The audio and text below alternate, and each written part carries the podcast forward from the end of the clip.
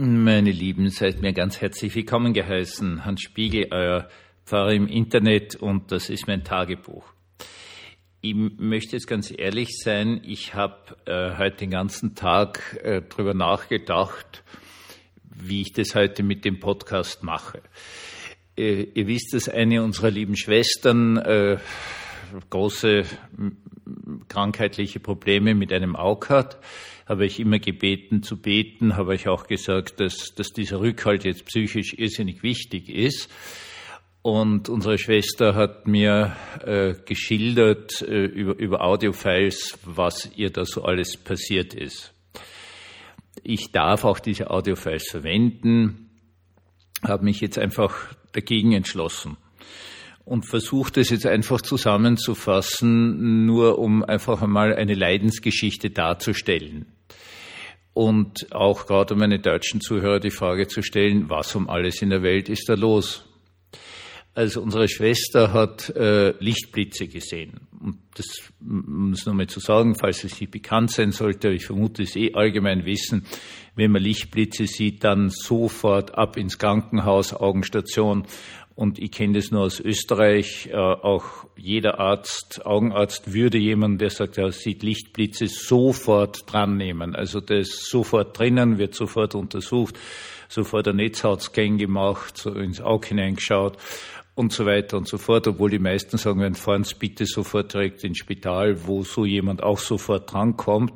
Denn Lichtblitze bedeuten, es ist was mit der Netzhaut. Nun, unsere Schwester hat Lichtblitze gesehen ich kann es jetzt gar nicht so genau nachvollziehen. Sie hat dann bei 15, 20 Augenärzten angerufen. Das sind aber jetzt nicht so wie in Österreich äh, normale Augenärzte mit eigener Ordination, sondern die gehören alle zu irgendeinem Betrieb dazu. Und da hat einmal keiner irgendwie reagiert, beziehungsweise es war ja auch über Neujahr und war überhaupt alles geschlossen. Gut, dann ist sie zum ersten Spital hingeführt worden von einer Verwandten und die haben sie weggeschickt. Sowas habe ich in meinem Leben noch nicht gehört. Dann ist sie also ins zweite Spital gekommen. Die haben sie wenigstens nicht weggeschickt und ist dort einmal gesessen.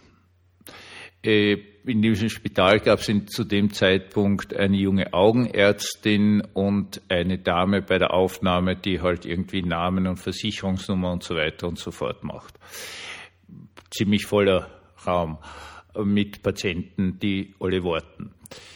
Darunter aber auch ein Herr, äh, unsere Schwester konnte es nicht genauer beschreiben, sie hat den Eindruck gehabt, es wäre vielleicht jemand aus dem äthiopisch-somalischen Bereich, der offenkundig nicht Deutsch gesprochen hat, sondern nur Englisch, der laut geschrien hat und sich aufgeführt hat, mag jetzt verständlich sein, wenn man Deutsch nicht spricht, wenn man nicht weiß, was los ist. Der wird auch nicht aus purer Freude dort gewesen sein, dass der so eine Panik bekommen hat, dass der zum Schreien angefangen hat. Daraufhin hat die junge Augenärztin vor dem natürlich Angst gekriegt, hat sich dann zur äh, Hilfe wen geholt und wer ist schon da? Ja, es ist diese eine einzige Dame, jemand anderer ist ja nicht da und macht jetzt, die Dame geht dann hinein, um diese Ärztin zu unterstützen. Währenddem wird eine alte Dame im Rollstuhl geliefert, die nach einiger Zeit auch um Hilfe zu schreien beginnt und der es offenkundig ganz, ganz, ganz, ganz schlecht geht. Nur jetzt ist also absolut keiner mehr da. Niemand. Nach einer gewissen Zeit kommt diese Sprechstundenhilfe oder, oder Verwaltungsfrau da hier aus dem Behandlungszimmer wieder raus und, und hat die dann woanders hingeführt, man weiß nicht wohin. Gut, unsere Schwester kommt dann dran, es wird also ein Netzhautriss äh, festgestellt und diese wird gelasert.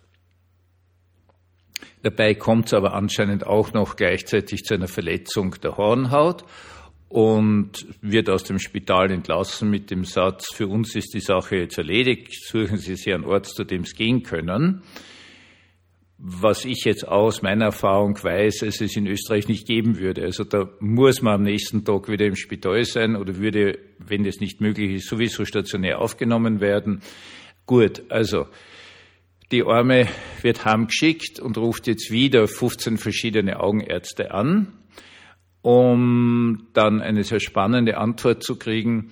Äh, dass einer hat dann wenigstens gesagt, oder eine Praxis, äh, sie soll dort und dort und dort noch anrufen. Wenn sie dort nichts kriegt, dann sind sie schon bereit, sie dran zu nehmen, aber erst Tage später, nämlich am äh, vergangenen Montag. Gut, ähm, die anderen sagen natürlich nein, also sie kriegt jetzt endlich diesen Termin am Montag.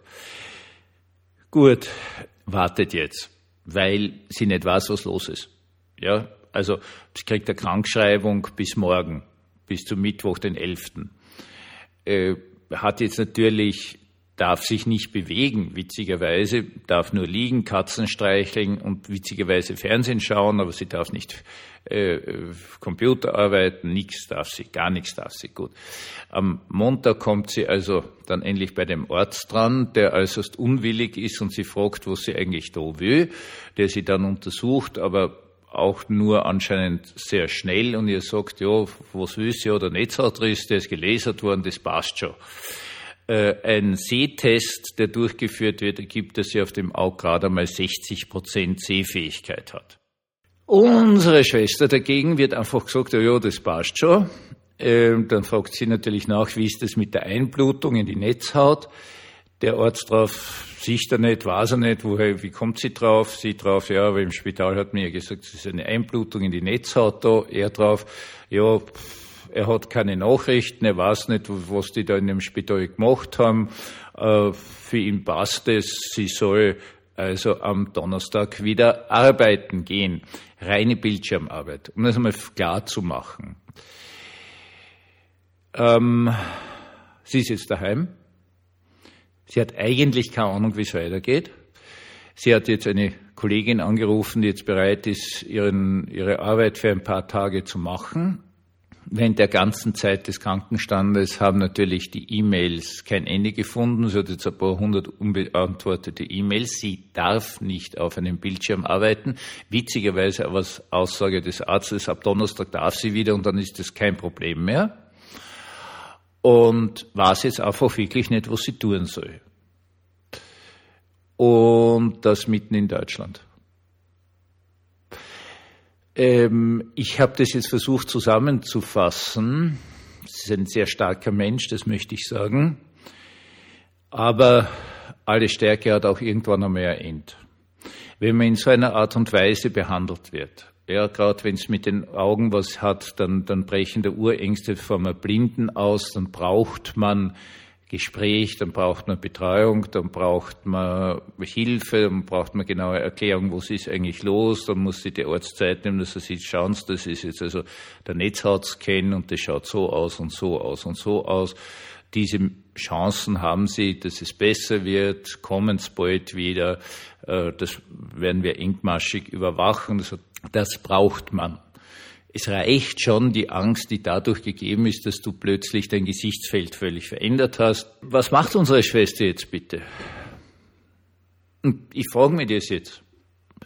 Wo, was, was ist das für ein medizinisches System? Was ist das für ein Sozialsystem? Wo jemand husch-wusch behandelt wird, ausgeschmissen wird, wo man ihm sagen kann, so, also Sie können jetzt eh wieder arbeiten, egal ob der Mensch jetzt auf dem Bildschirm was sieht oder nicht.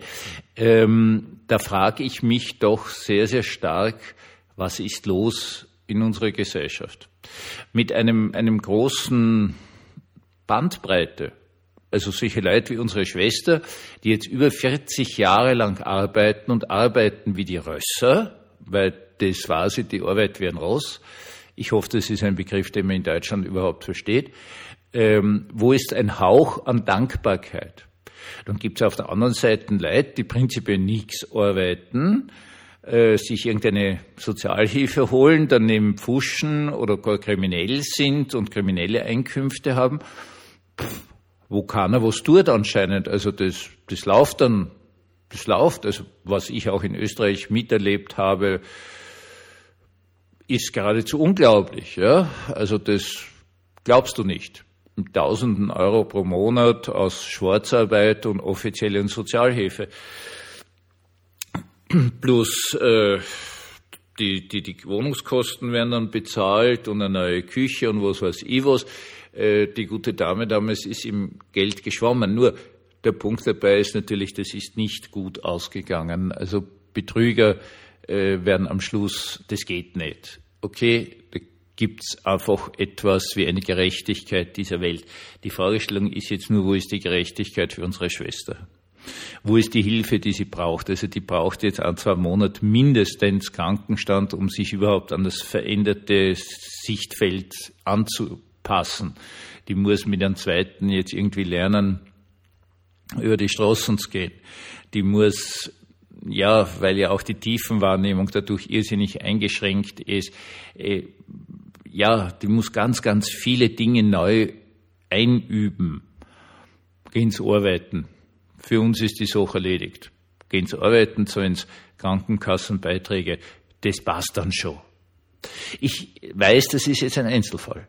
Das ist mir völlig klar. Ja, also vielleicht hat sie jetzt eine unglaubliche Anzahl von Unglücksfällen gehabt. Das angefangen hat mit äh, über Neujahr, Silvester Neujahr, dass deswegen keiner da war, dass deswegen auch das, das Spital so, so furchtbar agiert hat, dass wir deswegen dann auch der einzelne Arzt, der anscheinend vor Dreikönig noch irgendwie ansprechbar war, äh, so furchtbar reagiert hat. Vielleicht ist es ein furchtbarer Einzelfall, der normalerweise nicht passiert. Ich weiß es nicht. Ich weiß nur, dass es so nicht geht. Also das kann's nicht sein, meine Lieben. Ihr werdet alle weiter gebeten zu beten für die Gesundung, für die Fähigkeit mit dieser nicht nur sowieso schon körperlich irrsinnig herausfordernden Situation umzugehen, sondern auch mit der Angst, der Überforderung, dem Gefühl der Herabwürdigung. Das ist es ja, anders kann man es nicht ausdrücken. Bitte betet weiter für sie und haltet euch bereit, wenn ich sage, ist irgendjemand von euch dort oder dort, kennt ihr dort, bitte mal hinfahren und so weiter und so fort. Das ist jetzt alles, was wir tun können, und das ist schon irrsinnig viel. Ob ihr, wenn das jetzt zum Beispiel kein Einzelfall ist, äh, da aktiv werdet und sagt, so geht's nicht. Und wenn ihr euch da jetzt einschaltet, keine Ahnung, vielleicht hört ihr jetzt irgendein Jurist zu oder irgendein Politiker oder irgendwer halt und sagen, okay, da müssen wir jetzt was verändern. So kann es nicht sein. Da ist irgendwo ein massiver Fehler im ganzen System drinnen. Ich habe einen kurzen Bericht gelesen, dass euer Gesundheitsminister da jetzt auch wirklich was machen will, weil offenkundig da ganz viele Dinge aus dem Ruder laufen, weil die Spitäler werden nur noch für Diagnosen bezahlt, aber nicht für Genesung. Und das soll jetzt da verändert werden. Das kann ich mir vorstellen, dass das ein wichtiger Schritt ist, dass man da jetzt in eine andere Richtung geht, wobei ich viel zu sehr Laie bin zu verstehen, in welche, welche Veränderungen da gemacht werden. Aber das wäre natürlich schon auch eine Idee, dass man sagt, das lassen wir nicht zu. Das darf nicht passieren.